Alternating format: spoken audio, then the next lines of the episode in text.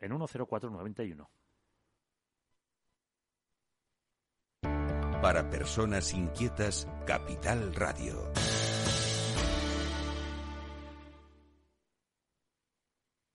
Inversión inmobiliaria con Meli Torres.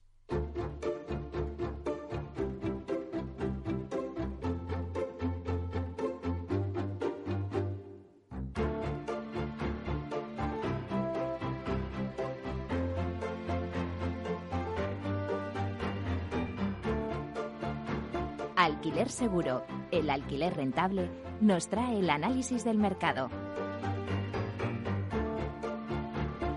Bueno, pues hoy en nuestro espacio de análisis de mercado vamos a analizar el mercado del alquiler.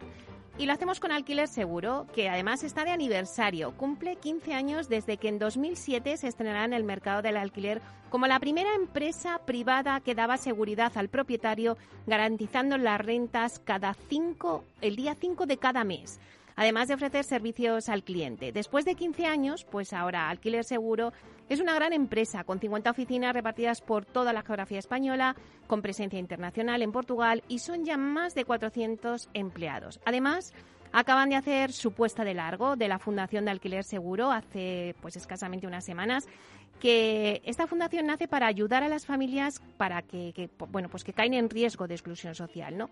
Vamos a dar la bienvenida a Antonio Carroza, que es presidente de Alquiler Seguro. Buenos días, Antonio. Hola, muy buenos días. Bueno, Antonio, primero enhorabuena por vuestra fundación de Alquiler Seguro, pero cuéntanos, ¿qué tal fue la presentación, la puesta de largo de la fundación en sociedad? Bueno, fue muy emotiva, eh, entre otras cosas porque pudimos estar acompañados de, gran parte, de gran representación de, nuestros compañeros, de nuestros proveedores, de, nuestros clientes y, por supuesto, no podía ser de otra manera, de, los primeros donantes que han participado en, esta, en esta labor. Bueno, bueno, ya tenéis hasta donantes. Cuéntanos un poquito más eso. Sí, al final eh, es una consecuencia lógica de todo el trabajo que venimos realizando en estos últimos años. Tú ya nos conoces y Alquiler Seguro siempre ha tenido vocación de servicio y ha estado muy involucrado en lo que es la responsabilidad social corporativa, haciendo acciones puntuales desde, desde la empresa y ayudando en circunstancias, em, eh, bueno, pues catástrofes, eh, eh, ayudas a, colectivos más necesitados. Y en definitiva, la fundación no deja de ser un vehículo que lo que pretende es agrupar todas estas acciones con el objetivo de, de, intensificarlas y poder, evidentemente, ser más, más, eficiente. Por lo tanto, ha sido relativamente fácil eh, contar con, la gente que está a nuestro alrededor porque ya nos conoce y sabe que tenemos esa vocación fundacional de, ayudar a la sociedad. Claro, me decías que ese es vuestro objetivo con la fundación, pero ¿qué acciones estáis llevando a cabo? Hace apenas un mes eh, implantasteis el proyecto Hogar Seguro, ¿no? Para, ayudar a los refugiados ucranianos. Claro, al final la, vocación de la fundación es, evitar que determinadas familias eh, puedan caer en el riesgo de la exclusión social. ¿No? Ese es, su, principal eh, objetivo fundacional, pero eh, abierto a colaborar en aquellos proyectos que la sociedad nos, reclamen eh, en cada momento. Y no podíamos mirar para otro lado con todo lo que estaba sucediendo en Ucrania. El proyecto Hogar Seguro surge a iniciativa además de, un compañero que, de Barcelona decide emprender un viaje hacia Polonia con la frontera con Ucrania y traerse a varias familias que tenían localizadas para poder realojarlas aquí en España. desde la Fundación lo que hemos hecho ha sido financiarles el viaje, ayudarles a la localización de esas, de esas familias que acogen y, por supuesto, poner todos los medios por nuestra parte para que este compañero pudiera hacer ese viaje en las mejores condiciones. Eh, fue muy, bien acogido por parte del, resto del grupo y, bueno, pues es, oficialmente es la primera acción que hemos hecho desde la Fundación, pero seguimos haciendo cosas. Bueno, cosas que nos irás contando poco a poco, porque la verdad es que suena a proyectos muy bonitos. Pero ¿qué balance, eh, Antonio, haces de estos 15 años? Estábamos diciendo en la presentación, ¿no? Que, que Alquiler Seguro, pues nació en 2007, se estrenaba en el mercado del alquiler como la primera empresa privada que daba seguridad al propietario. Y además le garantizaba que siempre es vuestro lema, ¿no? Eh, el cobro del alquiler el día 5 de cada mes. ¿Cómo, ¿Qué balance haces? Lo garantizamos en el 2007 y lo seguimos garantizando ahora en el 2022. Han pasado 25, 15 años, perdón, han pasado varias. No corras, no corras, Antonio, que ya llegarán los 25. se me ha pasado volando. Es que el balance que tengo que hacer es que se ha pasado volando. Porque cuando uno hace lo que le gusta y encima, bueno, pues tiene la gran fortuna de que los resultados son positivos, pues cada vez eh, es más feliz. En estos 15 años hemos pasado una importante crisis inmobiliaria eh, financiera, ¿no? 2009-2011. Pudimos seguir garantizando a nuestros propietarios el día 5 de cada mes sus rentas y dando servicio a los inquilinos. Eh, hemos pasado una pandemia internacional con un confinamiento feroz que nos hizo estar en casa durante meses y estuvo Alquiler Seguro pagando el día 5 cada mes a todos sus propietarios, dando servicio a sus inquilinos.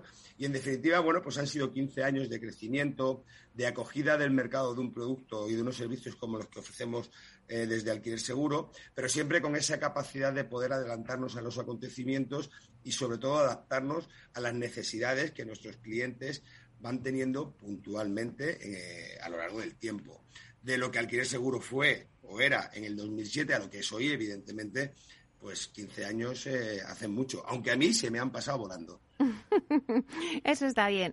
Bueno, Antonio, si seguimos con la actualidad eh, y ponemos la vista en el mes de julio, porque se espera una subida de, los tipos de interés por parte del Banco Central, dice que puede llegar hasta el 1%, y muchos miran el alquiler. Pero también eh, los precios del alquiler en Madrid, pues la verdad es que también se han disparado. ¿Madrid podría estar a las puertas de alcanzar su precio histórico en el alquiler? Bueno, es que cuando, cuando vivimos momentos inflacionistas eh, siempre se alcanzan precios históricos. Es decir, eh, en, un mercado donde no es especulativo, sino que su tendencia es alcista a largo plazo, siempre estamos tocando precisamente estos precios históricos.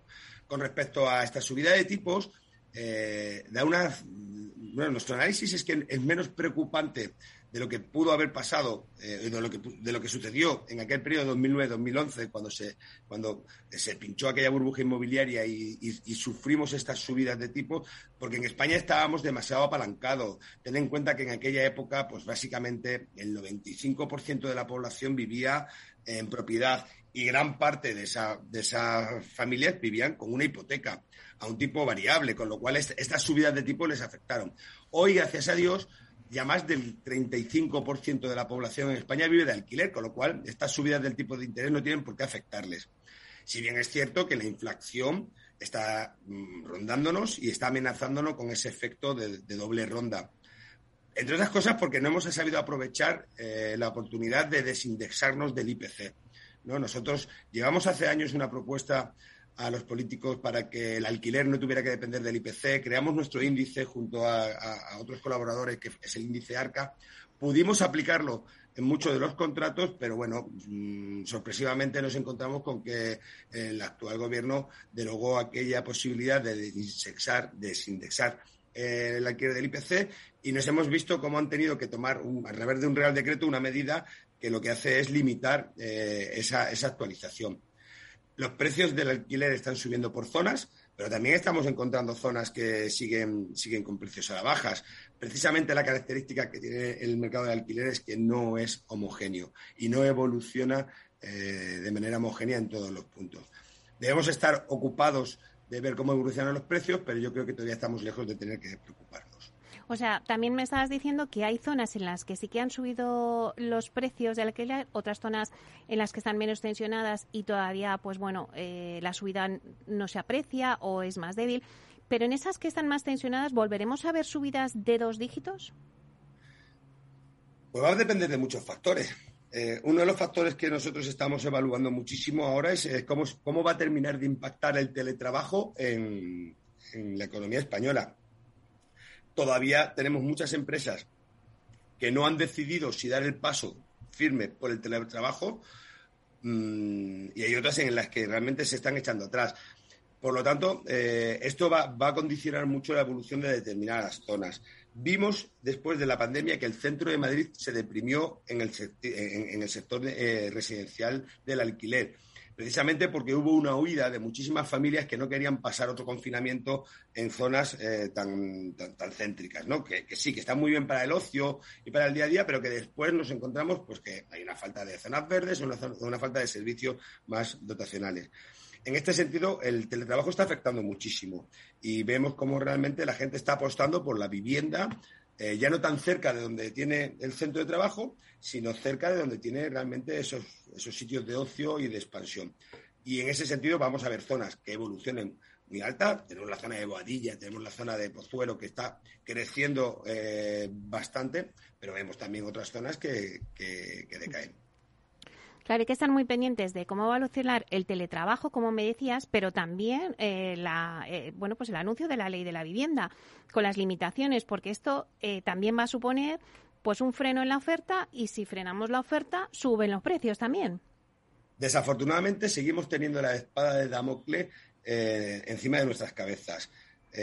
por mucho que se ha demostrado históricamente, empíricamente y teóricamente que limitar los precios solo lleva a economía sumergida y aumentos artificiales de los precios, eh, bueno, pues hay parte de sectores del gobierno que están intentando dinamitar un poco lo que es el mercado del alquiler. Tenemos el ejemplo de Barcelona, ¿no? Que gracias a Dios el Constitucional tumbó aquella parte de la ley que limitaba los precios. Y hemos visto precisamente cómo con la aplicación de la ley catalana se redujo la oferta, hubo un traspase de vivienda hacia el régimen de temporal aumentándose en los precios de manera eh, artificial y que con la derogación de esa parte de la ley han vuelto a surgir las viviendas, han vuelto a, pasar las viviendas al residencial.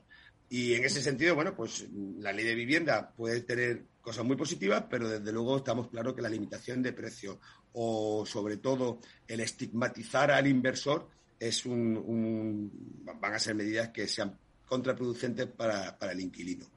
Vamos a dar un mensaje, Antonio, eh, a los oyentes que nos están escuchando, pues un poco más tranquilizador, porque es verdad que bueno, pues que hay muchas nubes en este mercado con el tema de la ley de vivienda. La gente, pues bueno, pues si le pone limitación dice, bueno, pues no saco mi piso eh, al alquiler. Pero vamos a darle un mensaje tranquilizador. ¿Qué ofrece alquiler seguro tanto al propietario como al inquilino? Pues al propietario le ofrece mm, protección. Protección eh, en la hora, a la hora de eh, seleccionar un inquilino, a la hora de, gestionar unos contratos, a la hora de cobrar puntualmente las rentas el día 5 de cada mes. Esto es fundamental. Fundamental para un propietario que muchas veces tiene que utilizar esa renta o para mm, complementar parte de sus ingresos o para poder abonar la hipoteca del piso que está alquilado o del piso donde vive. Eh, le da servicios, por supuesto, porque nos encargamos de todas las gestiones necesarias para que el contrato de alquiler evolucione y, viaje eh, satisfactoriamente. Y al inquilino, pues le damos la mejor oferta, calidad-precio, le damos una serie de servicios muy adaptados a sus necesidades, desde lo que son los cambios de suministro con una energética propia pensada exclusivamente para el mercado del alquiler, eh, evidentemente le da apoyo financiero en aquellos momentos en los que tiene dificultades, eh, profesionaliza la gestión y está pendiente de todas sus eh, necesidades. Bueno, pues ya lo saben, eh, los que nos estén escuchando y quieran tener un alquiler pues tranquilo y seguro y cobrar el 5 de cada mes, pues que se pongan en contacto con Alquiler Seguro. Antonio, siempre es un placer repasar un poco cómo está el mercado del alquiler contigo. Así que, bueno, como de este tema vamos a hablar muchas veces, pues, pues te digo hasta luego solamente. Pues hasta luego y cuando vosotros queráis. Estoy encantado de estar contigo, Meli. Bueno, pues muchísimas gracias, Antonio Carroza, presidente de Alquiler Seguro. Un placer. Hasta pronto. Hasta luego.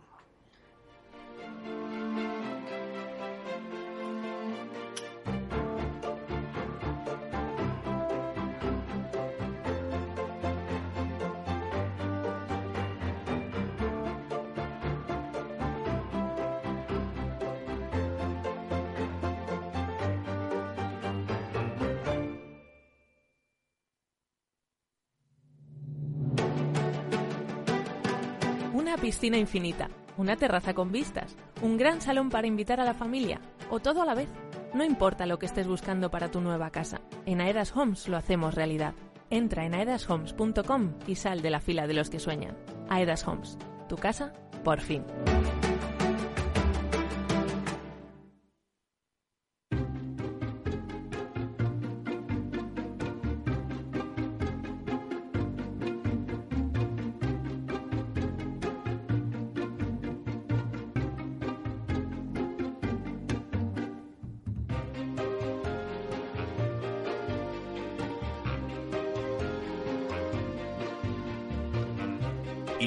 Inmobiliaria con Meli Torres.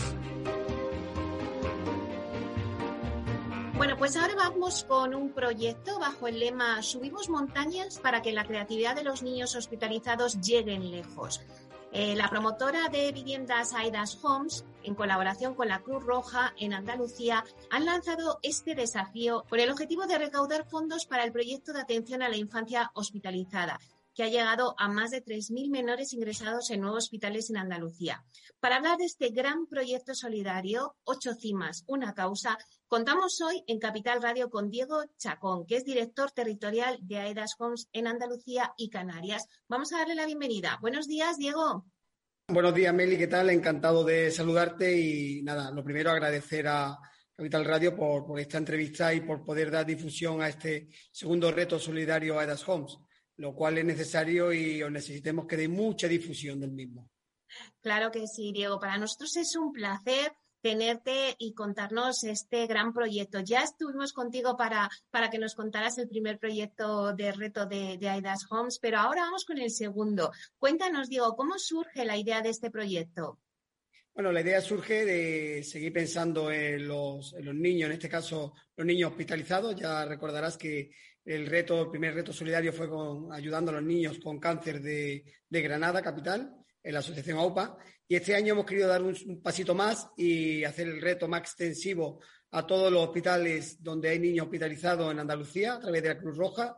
Y hemos pensado en, este reto por toda Andalucía de ocho cimas, una causa, intentando recorrer los ocho picos más altos de cada una de las provincias andaluzas. Bueno, pues cuéntanos un poquito en qué consiste el reto, eh, cuál es el recorrido, quiénes vais a participar, que ya empieza, pues eh, nada, este viernes. Correcto, el reto, bueno, el día 20 es cuando iniciamos el reto, que es el próximo viernes, como tú bien has dicho, a las 2 de la tarde arrancaremos en Málaga, en el Rincón de la Victoria. Y el reto consiste, bueno, pues parte, subiremos corriendo y caminando los ocho picos y también parte del recorrido lo haremos en coche de provincia en provincia. En total, el reto consiste en subir, como bien has dicho, los ocho picos y eh, supone una distancia total de unos 90 kilómetros y unos 12.000 metros de, nivel acumulado. Eh, además, 1.100 kilómetros en coche eh, de desplazamiento entre punto y punto. El reto lo queremos hacer en un plazo máximo de 48 horas y esperamos llegar a ello. Arrancaremos mañana viernes y si todo va bien acabaremos el domingo sobre las doce y media, una de la tarde en Sevilla. ¿Quiénes participáis en el reto? Cuéntanos. Eh, pues somos tres eh, amigos aficionados al mundo, somos tres amigos ranes mayor, somos aficionados a la montaña, no somos profesionales y igual que el año pasado, pues mi amigo Diego Romero, Andrés Valverde eh, y yo, y después también Antonio. Así que entre los cuatro esperemos subir y completar el reto como Dios manda.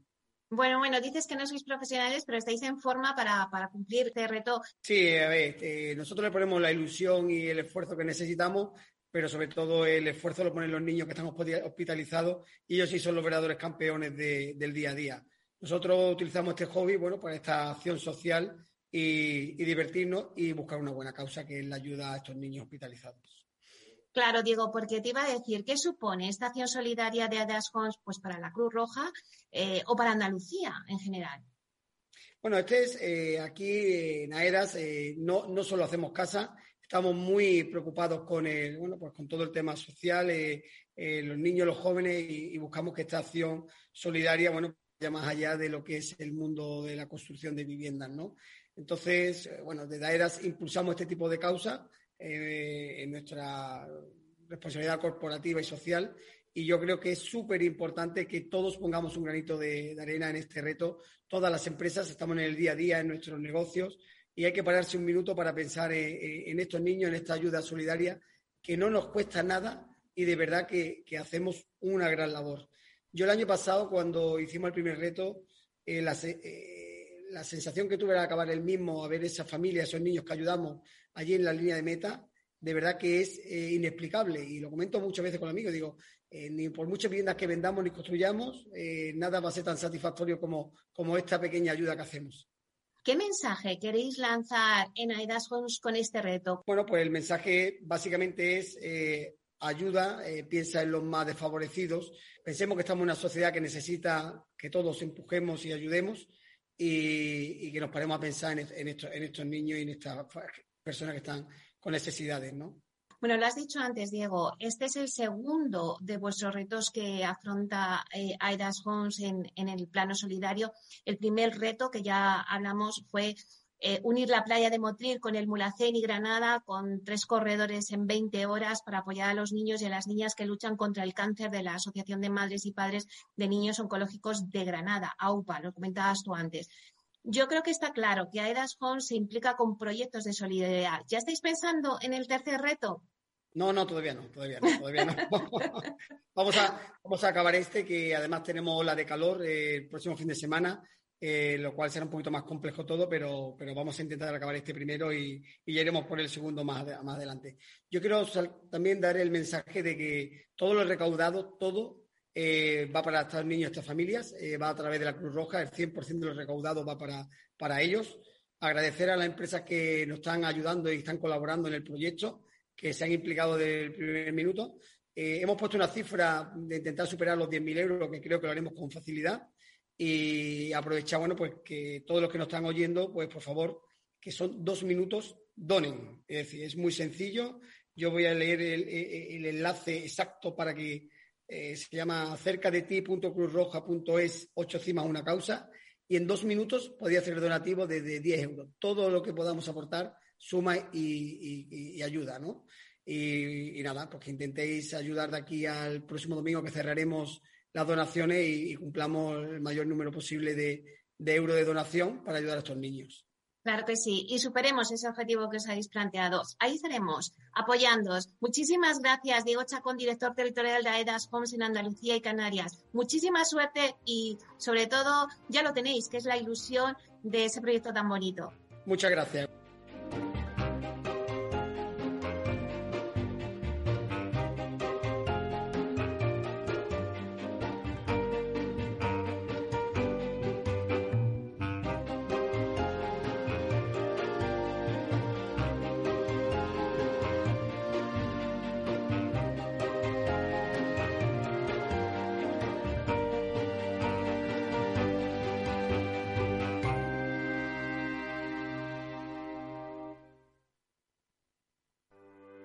¿Necesitas saber el valor de tu empresa o una evaluación de su sostenibilidad? ¿Necesitas un informe reconocido, solvente y de calidad para negociar con eficacia una compra o venta? ¿Lo necesitas para acreditar su valor o sostenibilidad ante terceros?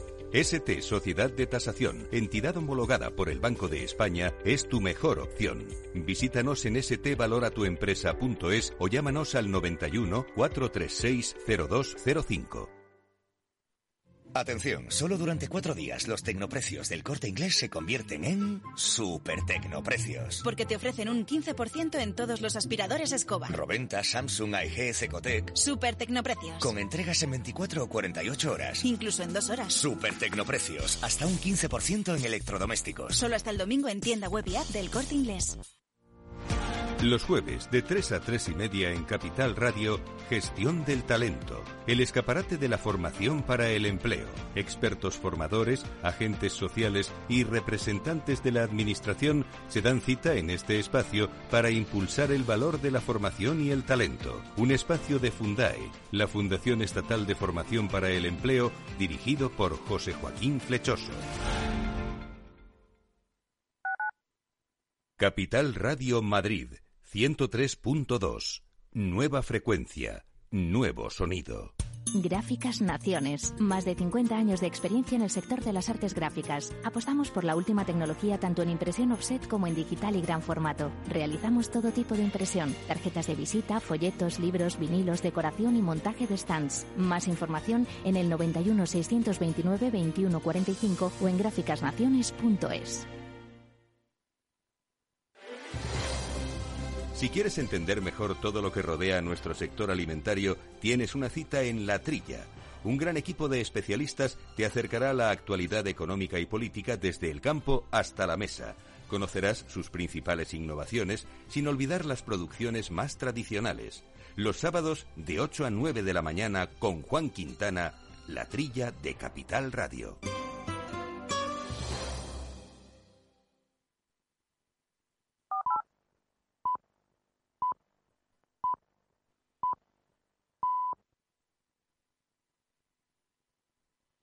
Capital Radio, la genuina radio económica.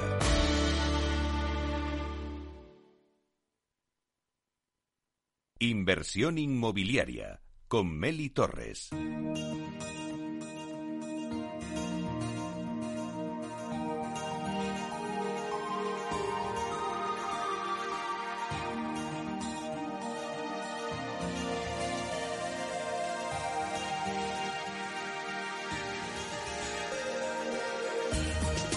En nuestra sección La Vía Sostenible con Vía Ágora, os contamos la transformación de la vivienda del futuro enfocada en una construcción sostenible como pilar principal.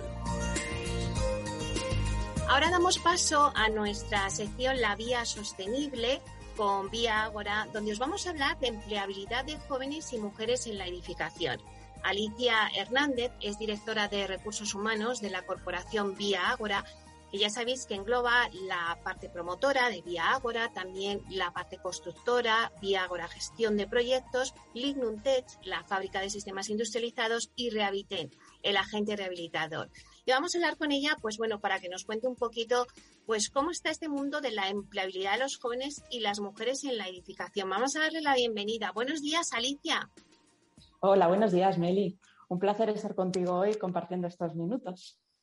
Bueno, pues también nosotros estamos encantados de que nos hables de este tema. Antes de profundizar en el tema, sí que me gustaría, Alicia, que hicieras una radiografía general de cómo ves el sector de la construcción en relación con la empleabilidad de mujeres y jóvenes. Te agradezco mucho que me hagas esta pregunta en primer lugar porque para mí la empleabilidad de mujeres y jóvenes no es igual en todas las facetas del sector. Para mí tenemos que distinguir entre tipo de empleos para hablar de empleabilidad de mujeres y jóvenes. Cuando hablamos de empleos técnicos eh, para puestos de arquitectura, de oficina técnica, de, jefes de obra, eh, no encontramos un problema a la, hora de buscar personas que se incorporen a, nuestros proyectos. Todos aquellos puestos que requieren una titulación, pues tenemos relativa facilidad. Cada vez que publicamos una, oferta de empleo, pues vemos que se inscriben en nuestras vacantes, se inscriben pues, una serie de candidatos adecuados para, el puesto. El problema viene cuando hablamos de puestos de obra, puestos de oficios, eh, como los que podemos necesitar para, la constructora. En este caso sí que nos encontramos con una diferencia muy grande. Eh, si para un puesto técnico que requiere titulación te pueden entrar unas 100 candidaturas en un día que publicas una oferta, en un puesto de obra las candidaturas que entran son 10, 20 en un día que se te da bastante bien. Además, otro factor que tenemos que tener en cuenta de estos puestos no es solo que te entren pocas candidaturas, sino que de las pocas que entran, cuando entras a eh, vas a analizarlas, ves que la mayoría son currículums, la mayoría, el 99% son currículums de hombres y eh, hombres que se encuentran en una franja de edad entre los 50 y 60 años, entre 50 y 65 años. No recibimos candidaturas de mujeres ni de jóvenes y además, dado el escaso número de candidaturas que recibimos por estos puestos, la selección se, torna una, la tarea complicada. Eh, nos encontramos con que, dada la oferta de la ley de la oferta y la demanda, a falta de oferta, los profesionales que al final contratamos o bien eh, tienen un salario altísimo o bien eh, son profesionales que no reúnen todas las características que el puesto precisaría con la posible repercusión que esto puede tener en el, trabajo si no acudimos a un desarrollo y a una formación. Y Alicia, ¿cómo crees que está actuando el sector para atraer talento? Pues yo creo que el sector está empezando a moverse de una manera generalizada y ordenada para dar respuesta a este problema que, se nos está presentando y que vemos que, se nos va a hacer un problema, va a ser un problema grave a corto plazo. A nivel de empresa, cada uno hemos ido dando nuestros pasos puntuales para atajar los problemas, para dar respuesta, hacer atractivo nuestro sector a, jóvenes y mujeres. Pero no nos hemos organizado de una manera consensuada como grupo para actuar de manera conjunta. Eh, como sector, ¿qué pasos estamos dando? Hacer grupos de trabajo como el clúster de, edificación en el que ponemos en común las ideas que detectamos y eh, proponemos acciones para realizar.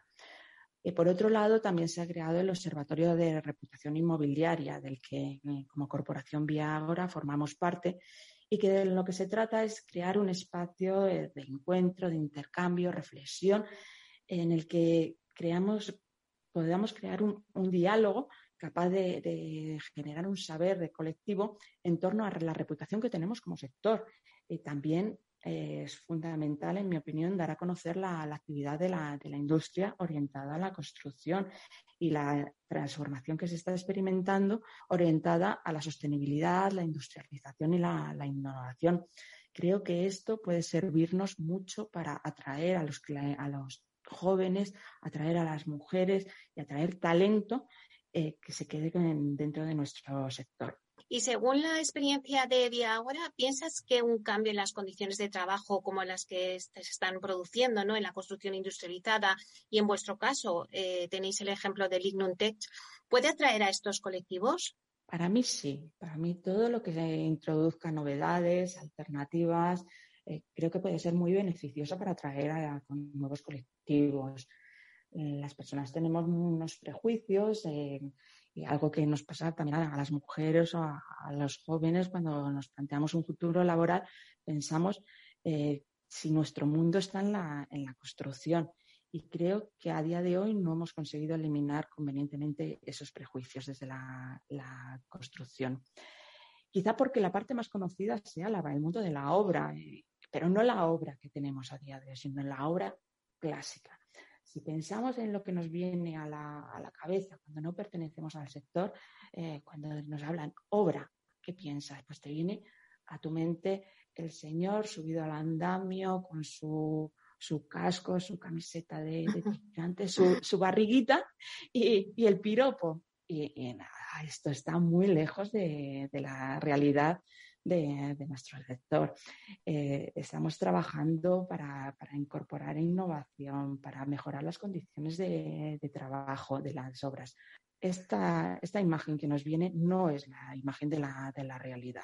Y bueno, también creo que es importante que, resaltemos que, las condiciones laborales están cambiando y que eh, este cambio nos puede dar lugar a, a incorporar a talento que se dé cuenta de que es un, puede formar parte de uno de los sectores que más está evolucionando y que está llamado a ser uno de los principales motores económicos del, del, país. Somos un sector que tenemos muchísimo que ofrecer. ¿Y qué se está haciendo desde la Corporación Vía Agora para incentivar la incorporación de mujeres y jóvenes a la construcción? Pues Meli, desde Vía Agora estamos trabajando en varios frentes. Eh, por un lado, desde Vía Agora, como, como promotora y desde la parte de construcción, hemos incorporado los exoesqueletos. últimamente habéis podido oír en las últimas semanas en los medios de comunicación eh, pues que Vía Agora ha incorporado a las obras el uso de exoesqueletos. Estos exoesqueletos se vienen utilizando desde hace años en el mundo de la, automoción. Hemos visto que por las características análogas a determinadas tareas que se realizan en la construcción se pueden introducir en nuestro, en nuestro mundo. Y, bueno, estos armazones lo que hacen es que se acoplan al cuerpo y que en movimientos repetitivos con cargos en posturas forzadas eh, ejercen un sostén y hacen que las cargas se repartan de manera que el cuerpo no sufre. Este es uno de los proyectos que estamos llevando a cabo. Por otro lado, desde el Inmontec, nuestra fábrica de sistemas industrializados de, Cuenca, eh, pues vamos a abrir una línea de fabricación de baños industrializados. Hemos dicho, bueno, para esta línea, ¿por qué no eh, introducir mujeres? ¿Por qué no hacer que esta fábrica sea íntegra de mujeres? Y bueno, en esta búsqueda de, personas, de qué bueno, qué bueno. fábrica de mujeres, nos hemos dado cuenta de que las mujeres no estamos formadas para, desarrollar las tareas.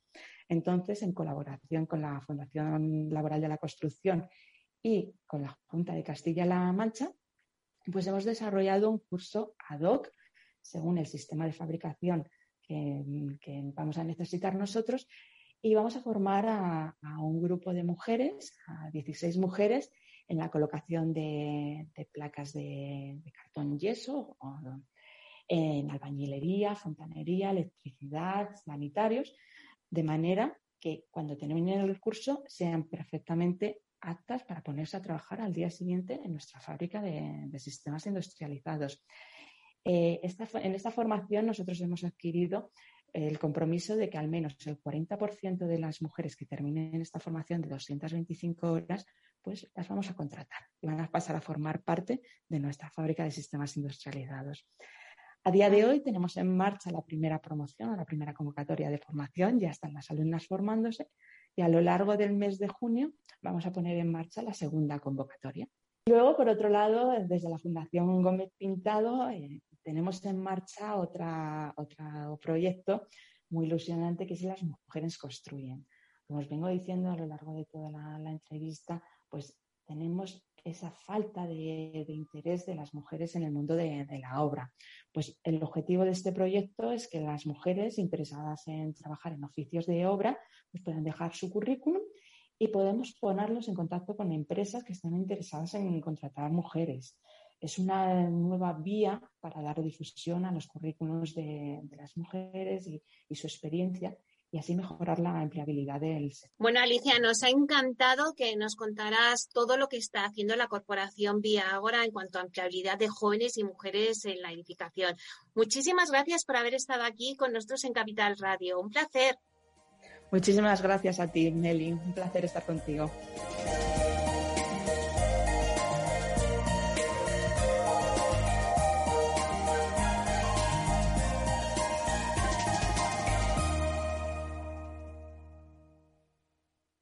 Inversión inmobiliaria y PropTech con Urbanitae, un espacio donde descubriremos las nuevas claves financieras que están cambiando el sector inmobiliario gracias a la transformación digital.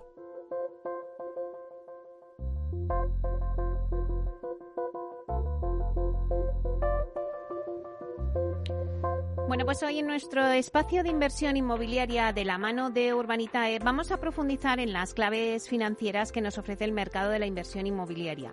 Para ello contamos con la presencia de José María Gómez Acebo, director de clientes institucionales en Urbanitae. Vamos a darle la bienvenida. Hola José María, ¿qué tal? Hola Meli, ¿qué tal? Muy bien. Bueno, pues encantada de hablar contigo, de hacer este repaso a la inversión inmobiliaria.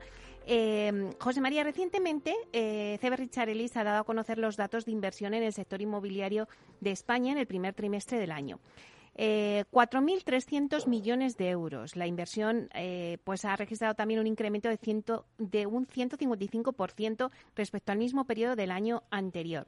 El 67% del importe total proviene del capital de origen español, alemán y estadounidense. Y por zonas están Madrid y Barcelona las que concentran el 52% del total de la inversión. Por su parte, por sectores, el sector de living sigue consolidando su posición como foco de inversión en el primer trimestre de 2022. Algo que siempre me has dicho y que mí has hablado, José María, del sector de living. Bueno, cuéntanos tú más detalles de este informe.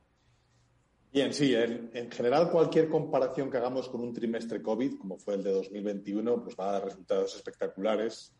Pero en este caso sí que es un reflejo de una tendencia que estamos viendo eh, de crecimiento del sector inmobiliario. Básicamente casi por, eliminación de los otros activos de inversión clásicas. Es decir, la volatilidad de la renta variable está alejando a muchos inversores de ese perfil la inflación está desbocada y se sigue considerando que el inmobiliario es un buen eh, escudo contra la inflación.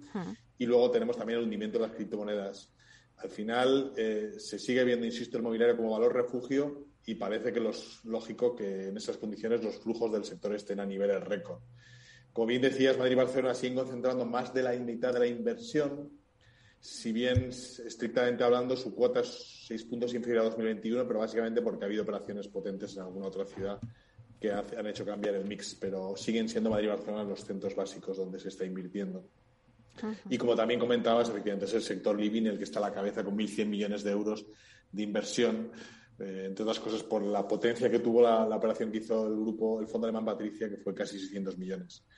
En segundo lugar estaríamos con el sector hotelero y donde ya estamos viendo que se cruzan operaciones porque ya está, está despejando un poco el sector y volvemos a tener buenas ocupaciones y por tanto podemos hacer planes de negocio sobre los que discutir compradores y vendedores. Eh, lo que sí que estamos viendo, y es una amenaza real sobre la actividad inversora, es el, aumento de tipos que se ven en el horizonte. Si aumentan los tipos y aumenta el coste de la deuda, lógicamente esto va a llevar al alza de los rendimientos, lo de las yields, por tanto, van a disminuir las valoraciones. Y esa es la principal amenaza en este momento del sector. Claro, fíjate que, me hablas de esa amenaza, ¿no? del tema de la subida de los tipos de interés, pero sin embargo, vamos a aclarar esto para, para el oyente que nos esté escuchando. Eh, me decías que la inversión inmobiliaria es un buen escudo frente a la inflación. Correcto. Eh, efectivamente, porque eh, históricamente se ha demostrado que el suelo, que es un bien escaso, que además no se puede fabricar, actúa como protector. O sea, el, precio del suelo se va a mover muy en correlación con la inflación, frente a otros activos que no. Si tienes contratada la deuda al 3% y la inflación es del 8%, vas perdiendo 5 puntos de poder adquisitivo, porque esa deuda no se te va a revalorizar con la inflación. Por tanto, el inmobiliario sí que preserva ese valor y a largo plazo se, va a mover siempre en términos similares a inflación o, o por encima, porque en el fin y al cabo, insisto, el suelo no se puede fabricar, es el que hay y mientras no produzcamos suelo al ritmo que el mercado demanda, ese precio se va, se va a mantener. Claro, esa es la ventaja, entre comillas, ¿no? que tiene eh, el sector inmobiliario. Efectivamente. Y seguimos hablando de inversión. En este caso vamos a hablar de cómo la inversión en vivienda de alquiler está ganando posiciones. Comprar una casa para alquilarla es una de las fórmulas de inversión más rentables y también más comunes entre los pequeños ahorradores españoles. Actualmente el número de hogares en alquiler en España se sitúa en el 24,8%, una cifra que según la consultora CB Richard Ellis estima que crezca hasta el 27,3% en 2025. ¿Por qué es tan buena inversión comprar una vivienda para alquilar? Mira, en el fondo eh, estamos efectivamente en cifras de alquiler por debajo de la media europea y moviéndonos hacia esas cifras. Eh, ya lo hemos comentado alguna vez que entre esas, entre esas cosas influyen pues, la dificultad de acceso a financiación para la compra de la primera vivienda y luego la, eh, los, los, precios que están altos y que no permiten a muchos jóvenes emanciparse. Hmm. ¿El por qué es una buena inversión? Bueno, al final la rentabilidad media que está sacando un inversor en, en, una compra de un activo inmobiliario para alquilar, de un piso para alquilar, está en torno al 4, 4,5%.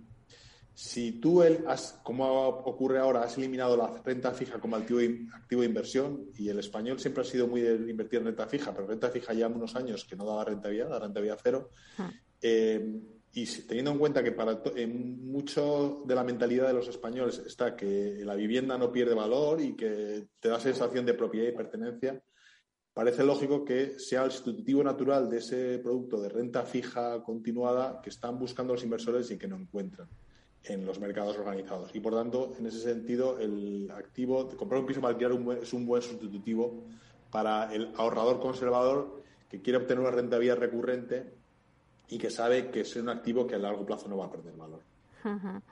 Hemos hablado ya de la buena salud de determinados segmentos del inmobiliario, pero el sector tiene por delante también retos, ¿no? Eh, como es el del urbanismo. Urge la necesidad de una ley del suelo que elimine las trabas burocráticas y acorte los plazos. Eso no nos cansamos de decirlo siempre en todos los debates aquí en, inversión inmobiliaria. Madrid, por su parte, eh, prepara ya una nueva ley del suelo que dará seguridad a la inversión, pero bueno, pues hasta que salga esa nueva ley del suelo está la ley Omnibus, que bueno, pues que cubre una parte, ¿no? Como por así decirlo. No sé si estás de acuerdo conmigo. Sí, además te, he leído algún artículo que has escrito ese sentido y estoy totalmente de acuerdo. Es curioso que España, que es un país que no tiene carestía de suelo, o sea, tenemos suelo para dar y tomar, sí que carecemos de suelo finalista para poder edificar y al final eh, somos herederos de una ley que fue una ley marcadamente intervencionista, que tiene su sentido, pero que está afectando es que la producción de suelo y la flexibilidad a la hora de desarrollar eh, nuevas, nuevas eh, suelo eh, sea escasa y por tanto se tarde mucho. Al final, si alguien tiene que esperar dos, tres años a que le califiquen el suelo y que pueda empezar a construir, esos dos, tres años tienen un coste de capital muy elevado, un coste de capital que al final acaba repercutiendo en el valor de la vivienda. Y cuando la gente, las promotoras, los, los que estamos en el sector, pedimos mucha más agilidad, lo que estamos diciendo es que los tiempos, los tiempos de espera cuestan dinero. Y ese cuesta dinero al final repercute en un precio final de la vivienda. Y estamos haciendo que mucha gente no pueda acceder a la vivienda porque los precios han subido simplemente por esa espera que a veces tiene difícil justificación de las administraciones en desarrollar el suelo, en, otorgar las licencias, etcétera. Eh, en ese sentido, tú comentabas la ley Omnibus de la Comunidad de Madrid. La ley Omnibus al final es una ley que implique bastantes medidas de impulso a la actividad económica. Hay en torno a 50 textos normativos que están modificando, 31 leyes.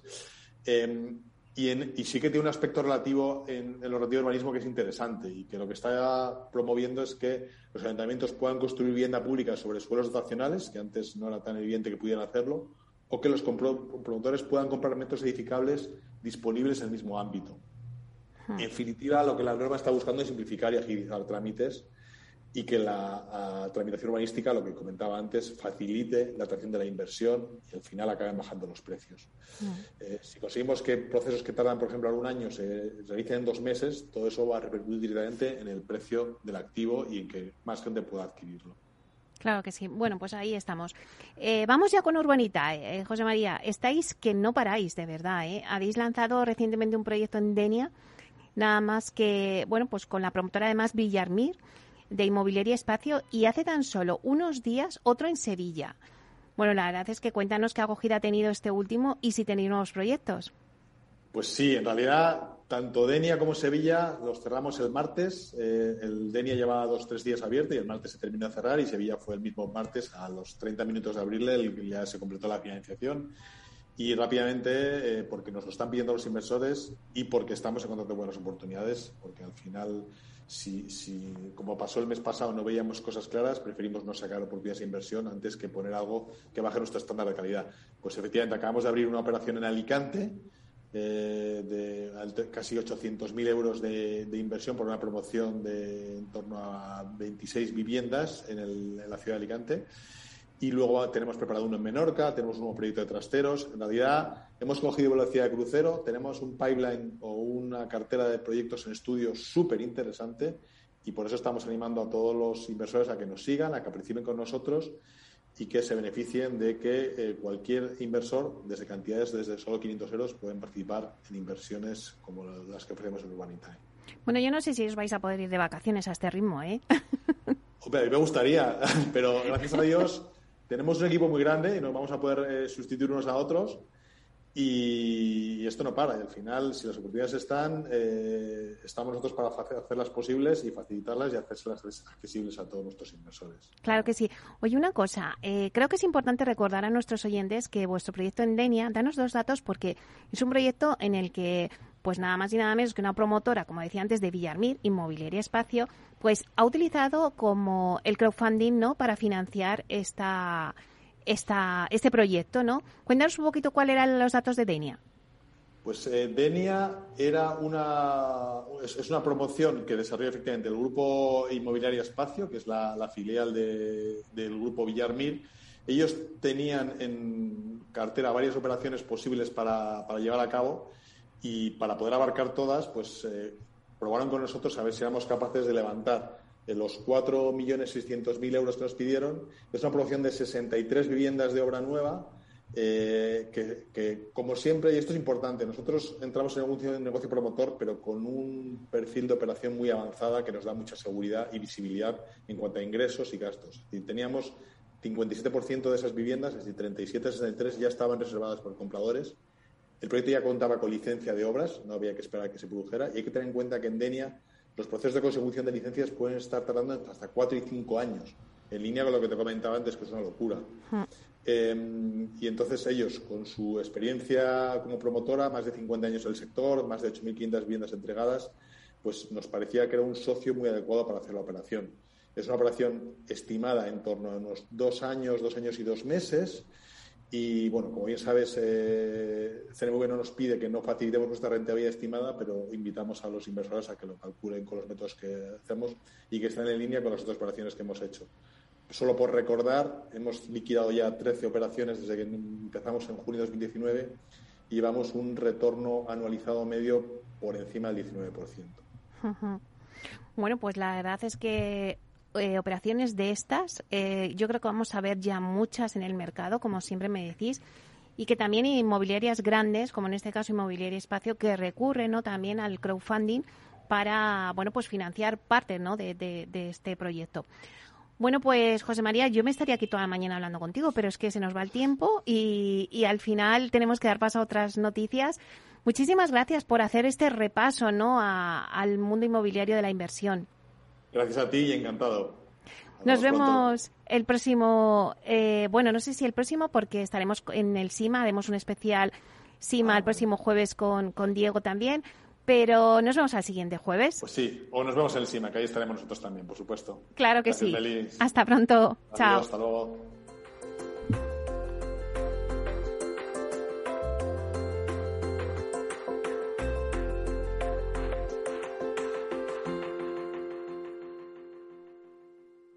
Inversión inmobiliaria con Meli Torres. Bueno, pues ahora vamos a dar repaso al informativo de las 12, pero a las 12 y 5 quiero veros a todos sentados, bueno, sentados o escuchando la radio como queráis, pero bueno, pegados a la radio, porque hoy nuestro debate es sobre el Bill Touré, eh, construir para el alquiler eh, vamos a ver las luces y las sombras que hay en torno a este negocio y lo vamos a hacer con unos ponentes de primera. Maika Llorens, responsable del área de rental de Solvia. Víctor Pérez Arias, consejero delegado de ASG Homes. Laura Monzón, directora de consultoría en Almar Consulting. Y Antonio Fernández, gerente de desarrollos alternativos de AEDAS Homes. No os lo perdáis, de 12 a 1 en el debate.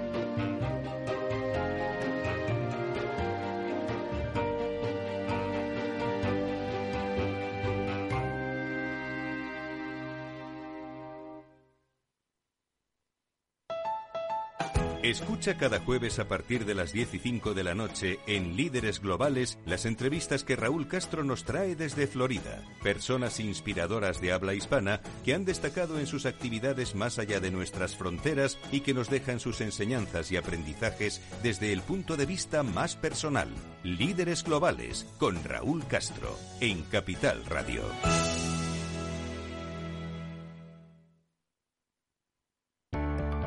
Personas inquietas, Capital Radio.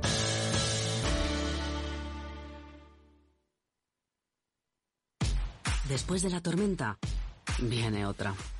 El cambio climático lo ha cambiado todo y los riesgos son más y más imprevistos, como el pedrisco, el viento o las lluvias. Por eso necesitas un buen seguro agrario que garantice tu tranquilidad. Y ahora es el momento de contratar tu seguro de cítricos. Agroseguro. Trabaja sobre seguro. Capital Radio Madrid 103.2. Nueva frecuencia, nuevo sonido. Hemos creado un lugar para ayudarte a crecer, donde cada pregunta tiene su respuesta, donde acompañamos a empresas y autónomos en su camino hacia la digitalización y sostenibilidad, donde estar al día de ayudas y subvenciones, donde se impulsa la internacionalización de todos los negocios con contenidos pensados para aprender, inspirar y crecer. Santander Impulsa Empresa, el lugar para avanzar. Disfruta de la mejor cocina gallega en Montes de Galicia. Todo un clásico moderno en el barrio de Salamanca. Disfruta de la variada dieta láctica, de las mejores carnes y pescados tratados con respeto y transparencia y regados con una de las mejores bodegas de la zona. En grupo, en familia o en pareja, Montes de Galicia te ofrece el espacio perfecto en cada ocasión. Si mantienes la cabeza en su sitio, cuando a tu alrededor todos la pierden, si crees en ti mismo cuando otros dudan, el mundo del trading es tuyo. Trading 24 horas, un sinfín de oportunidades. Cuando ves la oportunidad, IG. Todas las operaciones conllevan riesgo. 76% de las cuentas de inversores minoristas pierden dinero en la negociación de CFD con este proveedor. Debe considerar si comprende el funcionamiento de los CFD y si puede permitirse asumir un riesgo elevado de perder su dinero. Los lunes, de 10 y 5 a 11 de la noche, escucha en Capital Radio Una periodista en zapatillas, el programa que te acerca el deporte y la vida sana, dirigido y presentado por Samantha Chocrón. Información sobre carreras, entrevistas a profesionales de la salud, la solidaridad en el mundo del running, todo esto y mucho más te lo ofrece Samantha Chocrón, una periodista en zapatillas.